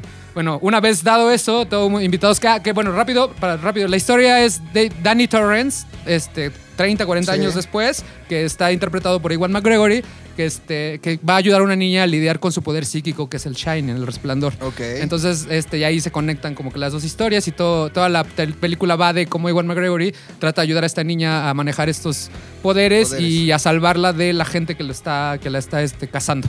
Básicamente de ahí va, y es terror. Ok. Una vez dicho esto, El Resplandor, tal cual, la, la novela de Stephen King, cuando Kubrick decide comprarla, este, la lee y le pide a Stephen King que le, que le escriba un guion. Stephen King le escribe un guion, Kubrick lo lee y no le gustó, lo odió, así como que... Dijo, "No, está de Ah, la está chido tu mierda". pedo. Y lo, lo desechó. Entonces Kubrick empezó a escribir su propia versión del resplandor, güey. O sea, y le valió madre todo lo que venía en el libro. De hecho, en el libro no existe el laberinto, güey. Hay un chingo de cosas que se, que se sacó de la manga Si Kubrick. pagas los derechos, Puedes hacer lo que quieras. es ¿Qué es lo que decía, güey, no? ya ¿Qué es lo que decía? Ok, una vez, una vez teniendo, teniendo como que este, este contexto, hay que tener en cuenta que Kubrick era un güey que tenía 200 de IQ, güey. Entonces era un güey ¿Qué? capaz. Era un güey, era un genio. Entonces en todas sus películas siempre empezó a dejar como, como, como señales, como datos. dos más y me Lo alcanzaba. que, lo que los teóricos de Kubrick dicen es que era un güey capaz de comprimir todo el mundo y todo el universo en una hora y media de película. güey. Ay, cabrón. O sea, a ese nivel de referencias tenía el güey de inteligencia que te podía dejar un chingo de mensajes. En, en todas sus películas hay un chingo de mensajes porque él tenía la capacidad de hacerlo, como que de agarrar y toda su inteligencia ponerla en una sola película. Entonces, El Resplandor, tal cual, es un pretexto de Kubrick para contar una película de terror, pero más que para eso, para darnos tres mensajes muy importantes. Hay varios mensajes, pero hay tres que, de hecho, hay un, hay un documental que se llama Cuarto 237, Ok. que es Room 237. OpenEnglish.com. Fluidez garantizada. Tú 237, 3 Tú 3 Tú tres. que justo habla de estas teorías. Hay como siete, ocho teorías de, de Kubrick, todo lo que nos dejó Kubrick en El Resplandor. Que Pero cambió el cuarto, ¿no? O Que sea, cambió- el cuarto que original justo, en ajá. Stephen King era otro número. Es el 217. 217. Que la, la versión oficial de por qué le cambió el cuarto es que porque el- el- los dueños del hotel. Esta, la película El Resplandor se grabó en dos partes. La primera parte, los, en los exteriores, que son las tomas de establecimientos, sí están hechas en Colorado, en un hotel en Colorado, pero todo lo demás se grabó en unos estudios en Inglaterra, porque Kubrick no quería salir de Inglaterra nunca. Entonces mandó a construir, en los mismos estudios que hicieron Indiana Jones, mandó a construir todo el hotel, El hotel. y este, todos los interiores a su modo y estuvo poca madre porque ahí fue donde empezó a dejar pistas. Pero bueno, los dueños del hotel original, le- la, la teoría principal es que los dueños del, del hotel original le dijeron, güey, tenemos ese cuarto 217, cámbiale por favor porque si no ya no se van a querer hospedar aquí en el 217, le va a dar miedo a la gente. Entonces eso es lo que dice la gente. O es lo que dice la gente. Pero entonces los, este, los documentalistas marcaron al hotel, que se llama el Hotel Stanley, de hecho, irónicamente, Ah. y, este, y le, le le preguntaron a la gente, ¿es cierto esto que existe el cuarto 117? No, no, no existe, no. Nosotros nunca, no tenemos un pedo. De hecho, el, el cuarto más buqueado ahorita es el 237, Claro. ¿no? Porque el mismo Ajá. como morbo de, de ver lo que, todos de que lo sucedía. Entonces, lo que pasa es que cambió el número 237 porque la primera de las teorías de las que quiero hablar es que Kubrick nos dejó mensajes de que él había ayudado a la NASA a recrear las escenas de la Luna. No estamos diciendo que no llegaron a la Luna, simplemente que las imágenes que nos mostraron no eran las oficiales O que por podría ser una teoría, ¿no? lo que podría ser una teoría. Aquí el documentalista dice, yo no estoy diciendo que no llegamos a la Luna, simplemente Kubrick le ayudó a la NASA a, lo- a- a mostrar lo que A nos que no se viera culero. A que no se viera culero, más bien. O igual era la- como la carrera espacial, igual no tenían la imagen, entonces por quererle ganar a la Unión Soviética, lanzaron esas imágenes. Eso Y- es lo que esa es como la teoría. Entonces, la relación entre el cuarto y el alunizaje es. Empezamos con, este, ubican la escena de Dani, ubican la escena del niño cuando está jugando con sus, con sus, con sus carritos, como, Ajá. en el, como en este, Sí. en el segundo piso que es como hexagonal. Eso, lo, este, los teóricos dicen que es el mensaje de Kubrick diciéndonos que él participó en el montaje del Apolo, porque Dani trae un suéter que de hecho dice Apolo 11. Ah. Y él, él donde está jugando es la, es la misma forma donde estaban las plataformas donde, de lanzamiento de todos los cohetes. De, específicamente la del Apolo 11 es la misma, güey. Es un O hexágono sea, si tú haces, es, es un hexágono y hay tres hexágonos alrededor, que es exactamente lo mismo. Hay una comparación entre, entre las, las- las plataformas y la película y es lo mismo, o sea, la figura es idéntica. Entonces, la teoría dice que este es un mensaje de Kubrick diciéndonos que él le ayudó a la, a la, este, a la NASA y el cuarto 237 son las 237 mil millas de No distancia mames. que hay entre la Luna y la Tierra. Ok. Esa es, esa es- esa es una de las con- conexiones que hay. El la otra conexión. Toda la película está hecha como tributo a los genocidios indios que hubo en Colorado. Correcto. En Colorado, este, en esa época, desde que llegaron los, este, los ingleses a, a- a territorio estadounidense, que empezaron a matar indios, indios, indios. Entonces, la película es como un tributo, Un a- homenaje como un a- homenaje a todo A esto. los pueblos. Específicamente, cuando, cuando les empiezan a enseñar como todos los, este, todo lo que tienen de reserva de Sí. comida, hay unas latas que se llaman calumet. Sí. Que tienen un indio, un indio, este, un como piel roja, podríamos Sí, sí, decir. sí, sí, sí. Que Calumet significa pipa de la paz. Kubrick lo sabía. Kubrick puso, puso a propósito esas latas Una marca que no existe. que no existe, él, creó y entonces en la primera escena tú la ves y se lee perfecto, que dice Calumet. Están, están una sobre otra, sea, es un- rojas, y están como de Y perfil. es como, ok, aquí es, estoy, estoy dando un mensaje claro de que esto es la pipa de la paz, todos seamos amigos, pero en la escena donde encierran a Jack, donde su esposa lo encierra y no lo deja salir, vuelven, vuelves a ver las latas, pero ya están acomodadas de una forma que en ninguna, en ninguna de las latas alcanza a leer el nombre tal cual Calumet. O sea, eso quiere decir no que, se- paz. que ya no hay paz. Y hay fotos de, los libros que han salido del Resplandor de cómo se ve que Kubrick solito fue y, o sea, acomodó. O sea, está hecho a propósito. O sea, como que ver, este pedo ya no hay paz. Che, y de hecho, todo el hotel está lleno de, de referencias indias, de todo este tipo de cosas. Ahora aprovecho eh, tu, tu, este, tu punto número dos Ajá. para decirles algo importante. Ajá. Pueblos nativos norteamericanos. Indios, porque cuando llegó Cristóbal Colón buscando las Indias, Ajá. encontró a los pueblos A los pueblos, originarios y dijo, "Estos son indios. Que son pueblos nativos. Son pueblos nativos norteamericanos, ¿no? Entonces, el documental también habla sobre esto. Y lo tercero, el holocausto. Aquí ahí viene, el, el- ahí viene, que ahí viene el 1942. Stanley Kubrick siempre quiso hacer una película sobre, sobre el holocausto. Esa era el- algo, algo con lo que estaba obsesionado. Nunca lo pudo hacer. Y cuando la quiso hacer ya después, en los noventas, este, se dio cuenta que ya había algo que se llamaba la lista de Schindler y dijo, ya no hay necesidad. ya lo, ya lo Ahorita hizo, ya lo hizo muy bien este, Spielberg. Ya ahorita yo voy a seguir haciendo ojos bien cerrados y ya, ya descánsense. Pero era un güey muy apasionado del tema. Entonces, se empieza. hay un historiador en específico que lo menciona en el documental que les digo que se llama Cuarto 237, que se empieza a dar cuenta de algo muy extraño. Empieza a aparecer el número 42 varias veces en la película. La primera vez que lo vemos es en el suéter de Danny. Después lo vemos en, en una de las oficinas donde Danny está jugando con los dardos. Después lo vemos en la oficina del jefe. Después lo vemos en una playera de otra persona.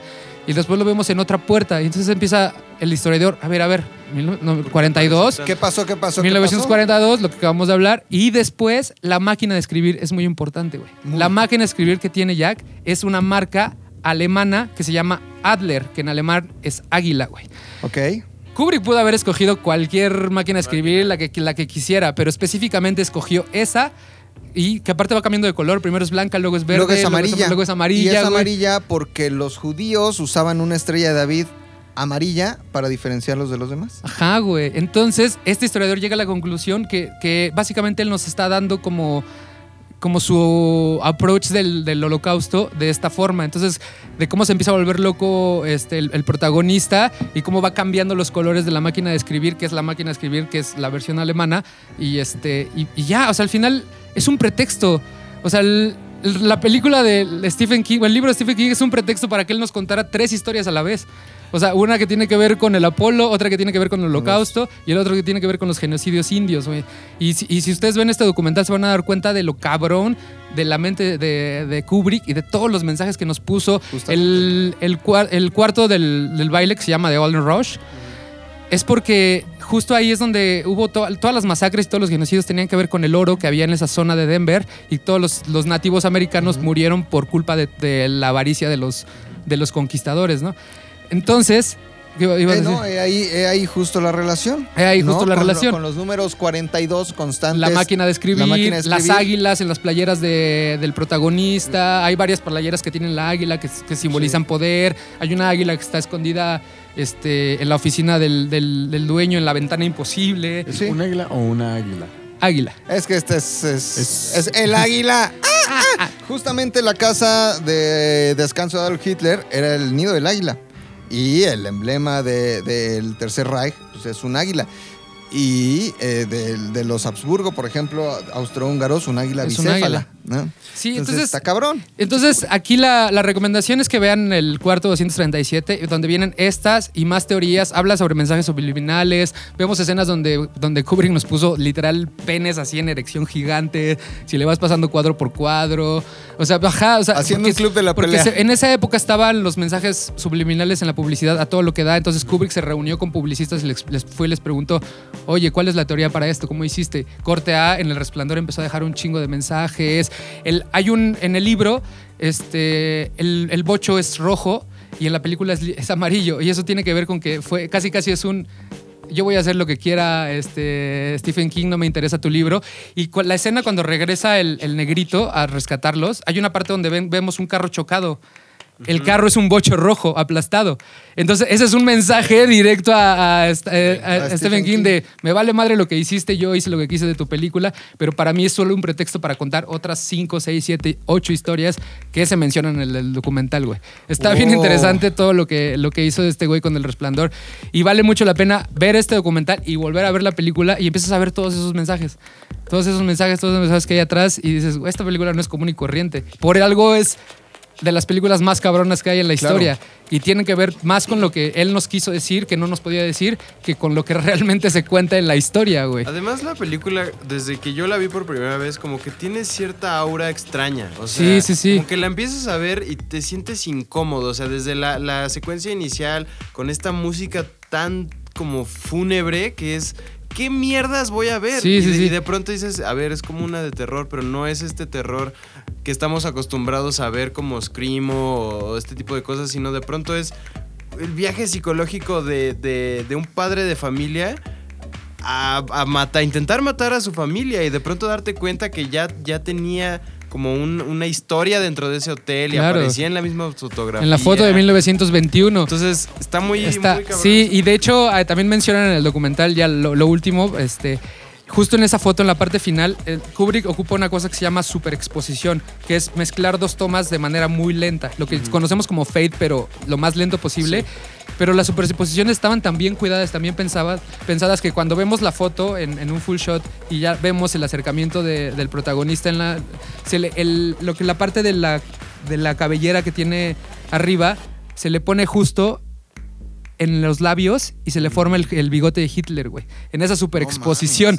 si tú paras, si tú paras la, la toma, vemos el bigote de Hitler. Entonces hay un chingo de, de ese tipo de cositas que ya hay varias personas es- es- estudiando que una vez que lo vuelves a ver dices, ay cabrón Kubrick, lo que acabas de hacer, te pasaste de cabrón. Y si dices, es una, es una película muy rara de ver. Hay mucha gente que la vio y dice, güey, no me espantó, no, es, es una cosa muy rara, no entendí qué pedo con el güey disfrazado de animal, porque de repente hay personas que son fantasmas, pero luego ya no están, o sea, ¿cómo es quién le abrió la puerta? O sea, Sí.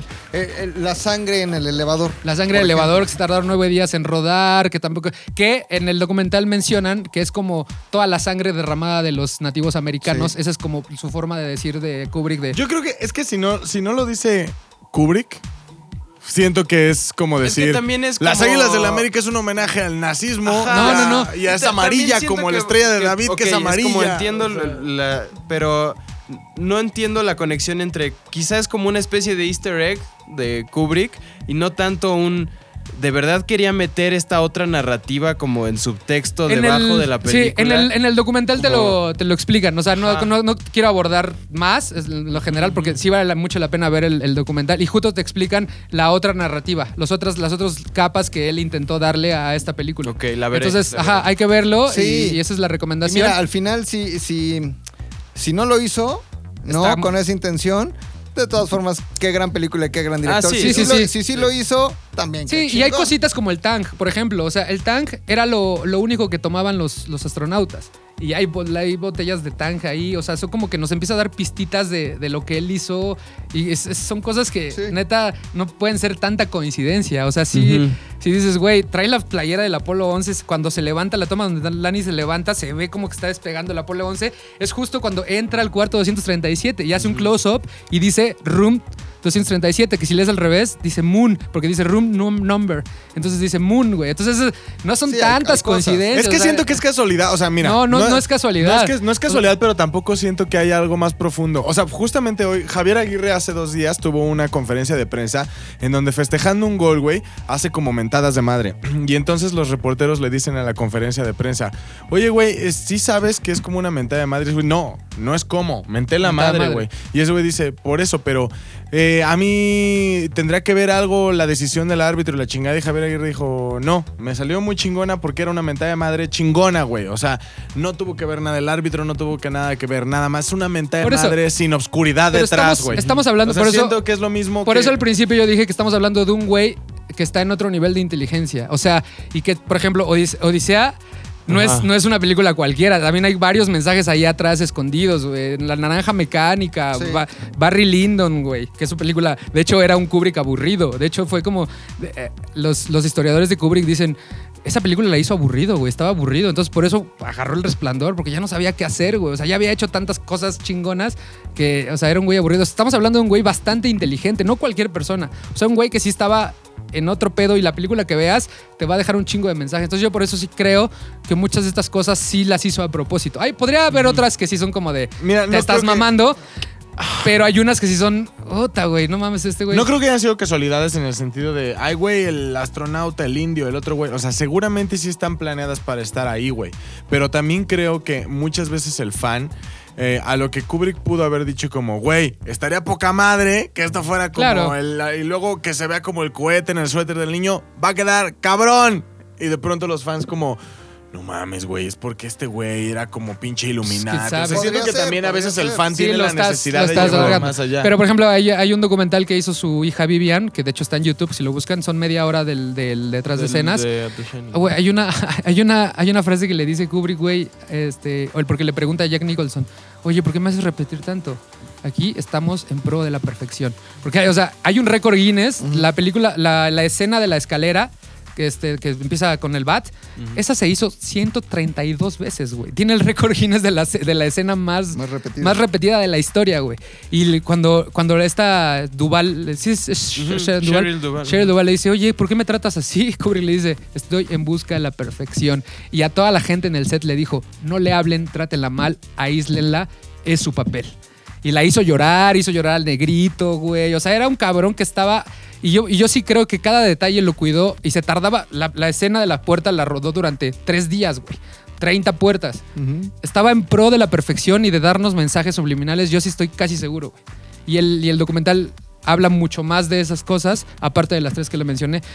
Cada quien puede creer lo que sea, sí vale la pena verlo. Es que siento que cuando ves ese tipo de cosas, pues es como ver dos documentales sobre si llegamos a la luna y ves un documental que está determinado a convencerte de que llegamos, lo vas a ver. Y si ves otro que dice todo fue una farsa, vas a ver, va a haber cosas que ine- inevitablemente vas a decir, ah, igual y sí tiene sentido, güey. O sea, como que a veces, como dice Luis, como que estamos tan obsesionados con tratarle de buscarle tres pies al gato, güey, que es como, igual y sí, güey. O sea, igual y sí era un pedo muy nazi. O igual y era un güey muy inteligente que como muchos directores tienes que analizar el cuadro. O sea, cada cuadro de una película está pensado para que tenga cosas que, que funcionen con la historia y que no se le va una cosa al director. O sea, uno- Sí, a, un claro. direc- a un buen director no se le va nada de, de cada cuadro Sí. de su película. Y no creo que a Kubrick le haya pasado un, ah, se me fue esto. Fue No, una no, no, no, coincidencia. no, porque aparte se tardó meses. Seguramente sí hubo de- cosas que sí planeó, pero también hay otras cosas que dices como, pues ya lo Ya estás lo estás sobreanalizando sí. un poco. Está- ahí hablan un poco también de un minotauro, que yo ahí ya siento que ya está como muy forzado, pero bueno, es mi recomendación de hoy es vean este documental, Chingón. vean la película Doctor Sleep, que es muy buena por sí sola, vean El Resplandor si no la han visto, por Sí, favor, sí, claro. que es una gran película. Y nada. Y, nada la más. lista de Schindler también. La lista de Schindler, que es un Ah, a propósito de, hablar. de- de la, de la Segunda y Primera Guerra Mundial, en Watchmen, Ajá. como haz de cuenta que esta temporada trata mucho de, de problemas raciales. Entonces, la, toda la temporada empieza con un grupo de, soldados americanos negros que, que, según tengo entendido, en la Primera Guerra Mundial no tenían su propio ejército, Es pero se anexan a, a Francia. Es correcto. Entonces están eh, caminando por Europa y en eso los nazis les avientan una serie de panfletos a los negros que dicen, a ver, ¿tú te, tú te sientes igual que tus compañeros blancos? O sea, te puedes subir a los, en el mismo lugar a los camiones con ellos, puedes meterte a los mismos restaurantes. Entonces tiene como un lazo ahí que todavía no resuelven en, en la serie, pero que vincula desde la matanza de, de Tulsa, de lo que le llamaban el Black Wall Street, Ajá. este, de toda esa matanza en Estados Unidos con los nazis. Entonces hay como una conspiración que está sucediendo ahí al margen de la historia Órale, que está bien interesante. Está Vamos a ver. O, o Fury también, O que ahí Fury. sale Brad Pitt Oye, guapísimo. muy Fury, ¿no? guapísimo. Luego hablaremos de la lista, ¿no? ahí, bueno, que es este, ¿cómo se llama? El, el- No, pero no es mexicano, el actor es- latino es, este, pero este, ahí la hace de mexicano. ajá. Que le dice Brad Pitt, este, deja de hablar en mexicano. sí, ¿no? deja hablar de mexicano. Luego hablamos de la lista Schindler, ¿no? Porque Órale, seguro hay buena, algo sí. muy interesante hay, ahí atrás. Hay mucho que decir. Yo conocí una señora, ya nada más Ajá, para terminar, ajá. que vivía en mi edificio cuando yo era niño. Se llamaba Fanny. Y ella eh, fue sobreviviente del holocausto. Wow. Y era muy viejita cuando la conocí. Y este, judía, obviamente. Y llegábamos en Halloween a pedirle calaverita. Nos daba como galletas de animalitos ya rancias. A toda madre la viejita, aunque no celebraban Halloween. pero a toda madre A toda madre. mi Fanny, que yo creo que ya está en el cielo, Ay, pero era muy grande. muy bien, güey. Ah, Oye, bueno, pues- güey, llevamos hora y cuarto, güey. Ahora sí venimos cargaditos, mames, venimos, cargaditos, pero mi Lolo. como- Y todavía nos falta, mira, Como perra de chalco. Las- cargados, cargados. nos falta la cereza en el pastel, güey. La cereza del La- pastel. la cereza ¿Será acaso esta sección que se llama. Estos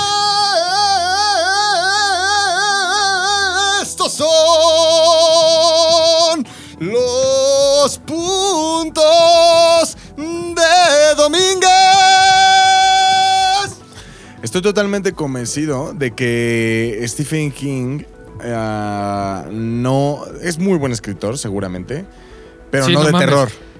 ¿De te- No de terror, güey. ¿Me lo juras? Y si sí, por lo menos las Pues se ha hecho famoso por, por el terror, güey. Sí, pero quién sabe por qué, güey. Sus adaptaciones cinematográficas son Más bien no has leído ni un libro, han güey. tenido, o sea, está hablando de adapta- adaptaci- adaptaciones cinematográficas.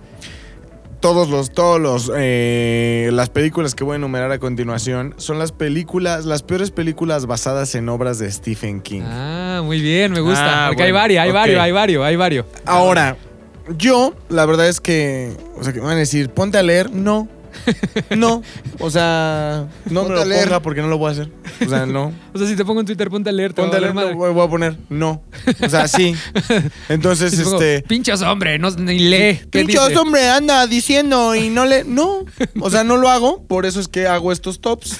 Porque se trata de películas. Ok, Entonces, eh, mira, no sé si el libro estuvo bueno o malo, pero la película es una mierda. ok. vamos. Entonces, voy a empezar con el número 5. Número 5. 5. The Running Man es una película basada en un libro del mismo nombre, de, escrito por Stephen King. ¿De qué trata? De Arnold Schwarzenegger. Schwarzenegger. Ajá. Schwarzenegger, güey. Schwarzenegger. El pedo es esto. es- hay un programa de televisión que es los Juegos del Hambre para pinches malvivientes, güey. Entonces ponen a un chingo de convictos a correr, a huir de, de sicarios profesionales. Entonces toda la película se trata de cómo estos pinches malvivientes Huyen. trata de que no los maten los sicarios profesionales. Órale, güey. ¿Y es muy mala o qué? No la he visto, la neta. ¿Has visto Black Mirror cuando hay un pinche grupo de malvivientes? En donde no son profesionales, ahí la gente paga por entrar y ah, matar. Sí, sí, claro, sí, sí. güey. La del. Sí. Es el Black Bear, creo que se llama White Bear. Ese, ese capítulo. No me acuerdo bien Ajá, cuál se llama, pero. Sí, ya- ya eh. ¿Cómo se llama? Pero. Véanla, o mejor no. Se las cuento rapidísimo. eh, malvivientes corriendo de. de. de. ¿Cómo se llama? De sicarios profesionales. Ya, es mala. Obviamente gana el malviviente arrepentido, que está. güey, esto Es Schwarzenegger. horrible, güey. ¿Alguien la vio? Horrible. No, suena muy mal. No la voy a ver. Suena muy mala, Ok. güey. No la vean. Número 4, güey. Número 4. It. Pero no la No. original. Ah, Cállense a la verga. O sea. No la ¿Cuál? original. La que digas voy a no, hacer, la de- no. no la de- no la del conserje del hotel de mi pobre angelito, güey. Entonces, No, ¿cuál? esa era la chida, güey. Pennywise, ¿cuál? La nueva. No, ¿cuál de La las dos? La uno. Ah, ¿por La, qué? la última o la penúltima. Porque La no da miedo. ¿Sabes por qué It era muy buena? Porque It tenía algo que muy pocas. Creo que es la única película de terror que ha logrado que el solo pensamiento te asuste, güey. Que solo ir al baño te Ajá, asuste. El solo güey. hecho de decir It, a pesar de que la hayas visto décadas atrás en tu vida, el solo hecho de pensar en It te daba miedo. Y esta nueva película, sí, sí, sí, estará muy linda, será Stranger Things, hecha película, hecha Stephen King, hecha payaso, hecha... Es realmente una película muy mala porque le pierde todo el respeto a, a la, a la película original. Si te lo, te lo voy a poner así, suponiendo que si la hija, si la hija, si, si la película original de It tuviera una hija, esta sería Sarita. Pendejo. la cara de Javi. Pero si vean la 2, es muy buena. Sí, no les va a dar miedo. No les va a dar miedo. Esa es humor negro. Esa es una comedia. Es, humor comedia, ¿no? La segunda yo siento pues, que es De hecho, por eso está casteado Bill Hader, porque es humor negro. y lo hace muy bien ahí. Bueno, si hubiera sido humor negro, hubiera sido Eddie Murphy. Quema mucho, quema mucho, quema mucho el sol. Número 3, güey. Número 3. No, pero fuera de mamadas. O sea, sí quiero que sepan que es muy mala, güey. O sea, sí creo. Es mala, yo no creo que sea mala, pero. Güey. Pero sí creo que si tú, si tú, si tú como escritor dices, voy a hacer una película que está poca madre y se van a cagar todos porque es un demonio que mata a niños, güey, lo más cruel que puedes hacer en el mundo. Y luego en la novela es como, ¿y los niños cómo se liberan del payaso? Cogiendo, güey. O sea, eso también. Este güey neta le metió coco y enfermedad al libro. O sea. Porque no sé si lo sepan, pero no es así como, ay, sí, soy bueno y huyamos. No, los niños para librarse del payaso cogen. Y de pronto No mames. haces esta Es- madre. Esteban güey. Rey era. Esteban Rey. Esteban Rey. sí. Esteban Rey. Esteban A partir de Rey. ahora, Esteban Rey. Esteban Rey. Esteban Ok. Rey sacó lo enfermo, güey. Orgía de niños, payaso muerto. Y de pronto le entregas esto, güey. O sea, yo sí siento que no. No. Ok. No. Ok. Número Entonces. tres. Número 3. La número 3 es una mierda. Una mierda. Mierda. que se llama Carrie. ¿Cuál, güey? 2000 ¿Cuál? 2013.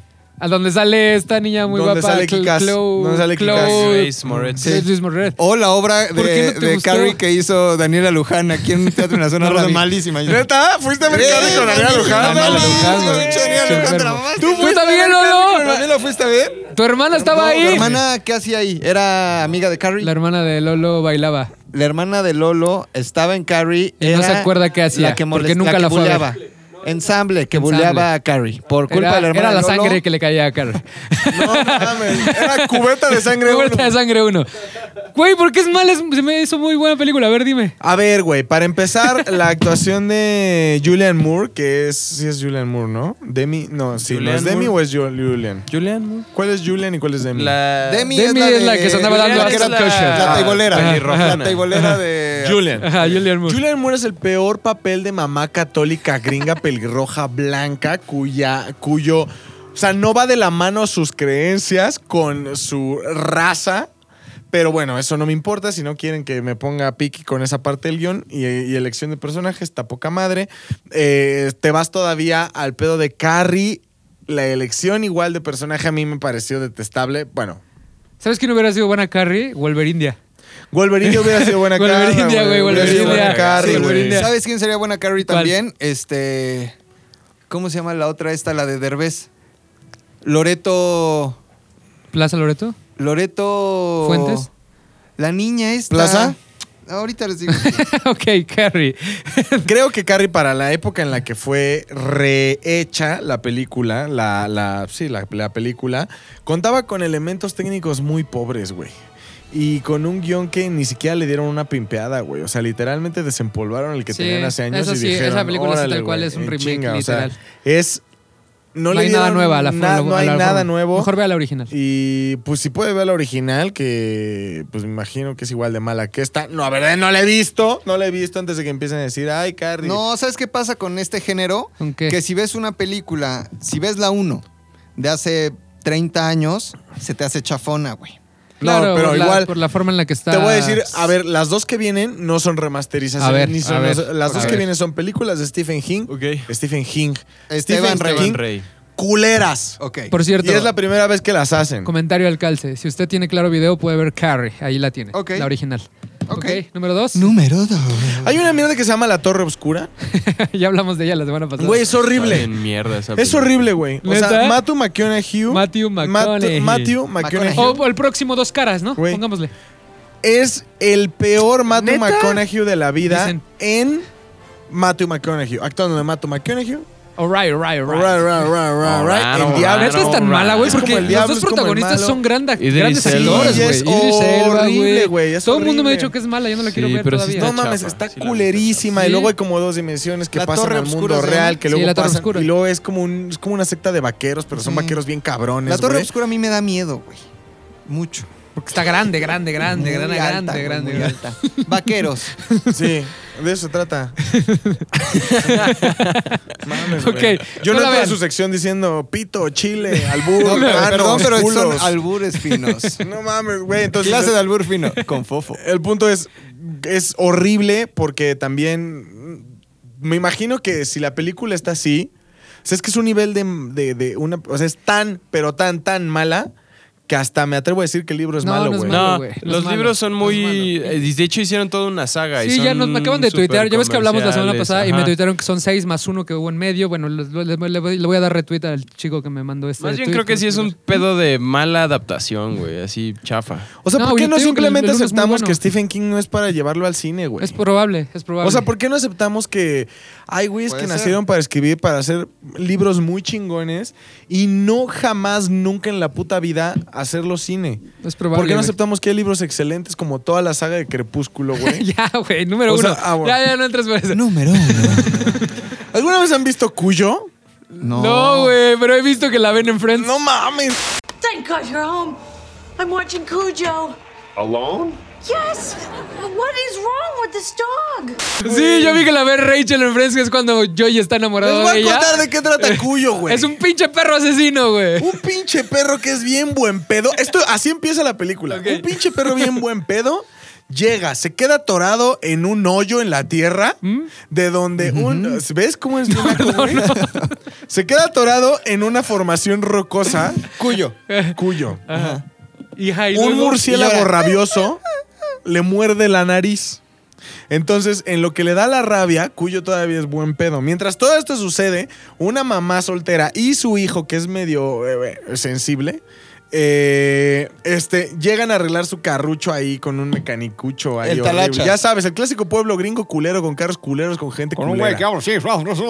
De la chingada. Hace cuenta que es la escribió Clint Eastwood, la parte del pueblo. Entonces, de pronto llega, este. El perro, el pinche murciélago le ¿Neta muerde. acabas de decir eso, Sí. güey? Hace cuenta que el, el murciélago le muerde la nariz a Cuyo, güey. O sea, es como un zombie perro, güey. Se hace, se hace perro rabia. No mames. Pero espérate, la parte culera, o sea, la parte neural de la película es cuando Cuyo arma un desmadre, mata a todos, porque al parecer nadie se sabe defender de un perro, güey. Eh, a pesar de que es un pueblo gringo de mecánicos culero de historia escrita Ajá, por Clint Eastwood. Güey, Gran Torino. de pronto, güey, se quedan la mamá y el hijo encerrados en un carro. Porque Cuyo está afuera dándole No vueltas al carro, güey. se los quiere Entonces chingar. ya hay Ahora, un chingo ¿qué de tamaño sol. tiene Cuyo? Cuyo- Digamos, es Chihuahua, es medio Es un San Bernardo, es un San Bernardo. No mames, a ver, de. Cuyo San Bernardo. Cuyo es un San. Bernardo. Ay, sí, güey, pero ¿de qué sirve que esté? ah, Porque aparte el peligro no es que Cuyo esté rompiendo una ventana o la haga de a pedo porque está rabioso y es de terror la película. No, güey. El pedo es que hay mucho sol y ellos no pueden bajar la ventana porque, pues, Cuyo vale verga, güey. Entonces, eh, toda la, o sea, la parte neural de la película es. Hijo, mamá, vamos a morir de insolación en No el carro. mames. Entonces, y no pueden abrirla ni tantito, porque, ah, porque obviamente Stephen King, gran escritor, grandes argumentos, grandes historias, quieren prender el carro, no sirve el radiador, se descompone el radiador, justo cuando están corriendo de Cuyo. Entonces, un clásico, güey. es clásico de Es un escritor, o sea, un buen escritor es Ahora alguien yo quiero ver Cuyo, güey. Ahora, ahora después de tu, de tu top, güey, ya quiero ver Cuyo, Entonces, neta, güey. Por eso, por eso de verdad creo que Stephen King sí es muy buen escritor, güey, porque esas situaciones de escape no se le pueden ocurrir a nadie. O sea, pues estoy huyendo y no prende el carro, güey, y es algo que solo se le puede haber ocurrido a él. Qué cabrón, Le güey. pasó a la mamá, le pasó al niño. Al final, Cuyo muere de un pinche batazo. güey. que le dio a la mamá. No el mecánico, no el policía, no nadie, güey. Llega la jefa y le da un batazo en la cabeza a Cuyo. Es una mierda de película. No vean Cuyo. La voy No a ver. Vean la voy a Cuyo. ver, la voy a ver. Güey, Ahora ya la quiero ver, güey. Es Beethoven versión mala. Ok. O sea, ¿han visto Beethoven? Es Para, Cuyo. para aquellos que quieran ver Cuyo, está en Amazon Prime Video. Ok. Ay, Para aquellos que quieran ver Sí, Cuyo, güey, yo la voy a pues, ver, la voy a ver al rato. Y, oye, ¿y dónde puedo ver Beethoven? Para ver qué, para ver, para después. ahorita, ahorita. Es que si usted ve Cuyo, le va a tener miedo a los San Bernardos. A ver, tengo un- una observación, güey. Hay un capítulo de Black Mirror que se llama Metalhead. Sí, ¿Sí? ¿Cuál sí, era? sí. sí. No me es el de blanco y negro, güey. Ahí va el argumento. Dice, chécate, ¿eh? Esta mamada. El episodio es una historia posapocalíptica filmada en blanco y negro, Sí, que es donde los persiguen los robots, güey. Un robot perro. Es la pinche Es historia Cuyo, de es Cuyo, güey. en Black Mirror, güey. Y también Black Mirror ya copió Schwarzenegger Sí. malo bueno, güey. Sí, dice, mira, este, mientras Clark intenta secuestrar una camioneta, Be- Bella y Tony irrumpen en un almacén para encontrar Ajá. un objeto que supuestamente aliviará el dolor de un humano moribundo llamado Jack. Encuentran una caja, pero detrás hay un perro guardián robótico que protege la fábrica, conocido como el perro. El perro emite un pequeño proyectil que explota en el aire y arroja... O sea, es la misma historia, Sí, pero y ese, Yo creo que eso es de los peores, los peores episodios de Black Mirror, pero sí, te da, sí te da una... sen-. Bueno, a mi, mi punto es... no, no, está bien, habla, habla, güey. De hecho, te vamos a dar un micrófono para... Sí la- está bueno, la No, pero mi punto es... Te deja una sensación de desesperación porque al final del día vale madre todo. O sea, no hay, una, hay un- no hay un final feliz en el... Bueno, como todo Sí está- Black sí, Mirror. a ver, sí es un final feliz, porque al final yo, como dueño de una empresa, contraté Pues sí. un perro para que no me roben, me quisieron Pues sí. robar. Y el perro y el perro es Cuyo- el Cuyo perro Black Cuyo robot Ajá. evitó que yo tuviera pérdidas, Y- matando a la gente Muy que bien. me quería y robar. Beethoven está en claro video. Ah, Beethoven. Beethoven está en claro video. Beethoven es al que dejaban en una carretera y el niño bajaba a hacer pipí Sí, se quedaba Y, se- ahí. y al- entonces el Beethoven avanzaba sobre la carrera, olía la pipí del niño y lo iba siguiendo. ah, qué bonita bonito. la película. Muy bien. ¿Neta? ¿No ¿Qué viste no? Beethoven ¿no viste nunca? Beethoven? Según yo, Beethoven era una comedia. Es una Comedia, comedia, güey. Para niños. La tragedia y la comedia están íntimamente relacionadas, güey. No, pero, o sea, Beethoven, según yo, es la única película de perros que no trae una tragedia antes. Como Lassie, como el pinche perro este que se muere en Japón, güey. Como. Los chihuahuas en Beverly El Hills. pinche chihuahua en Beverly El perro Hills, Rin, Como el perro perros y gatos con la voz de Dal Ramones, como el Bagel. Güey, o sea, Bueno, está bien. Muy bien. Vean Oye, Cuyo. estuvo muy bueno este muy bueno, programa, güey, güey. muy Lo disfruté bueno. mucho. Muchísimas gracias a todos. Perdónanos, ¿Por qué Lolo. no nos pagan por Este, hacer esto? Somos tan ponle, buenos. ponle ahí un fondito todo muy genérico a todo y ya nos vamos todos a dormir. Todo muy padre, pero Sí. no tardes tanto. Y antes de irnos, yo sí les, les quiero contar que vi The Morning Show, la nueva serie de Apple Más, que es la carta fuerte de esta nuevo streaming. Y sí vale la pena verla, ¿Está la verdad. buena? Está buena. La actuación de Jennifer Aniston- y Reese Witherspoon lo lleva. Y si ustedes son fans de cómo se hacen programas de televisión gringos que son el top, este, y este es, este es un behind the scenes del noticiero que habla de Me Too. De hecho, la, la- la premisa es el, el co-star de Jennifer Aniston está acusado por un Me Too.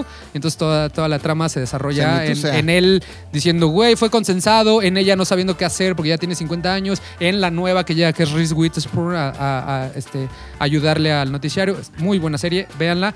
Los críticos la están destruyendo, pero yo creo que es una buena, es buena. una, es una buena serie. Y ya, vámonos. la próxima Muchas gracias. Lolo. Yeah. Gracias, Luis. Gracias, Rodrigo. Gracias, Javi. Órale. Bye. Órale, bye. Órale. ZDU Cine es una producción de ZDU.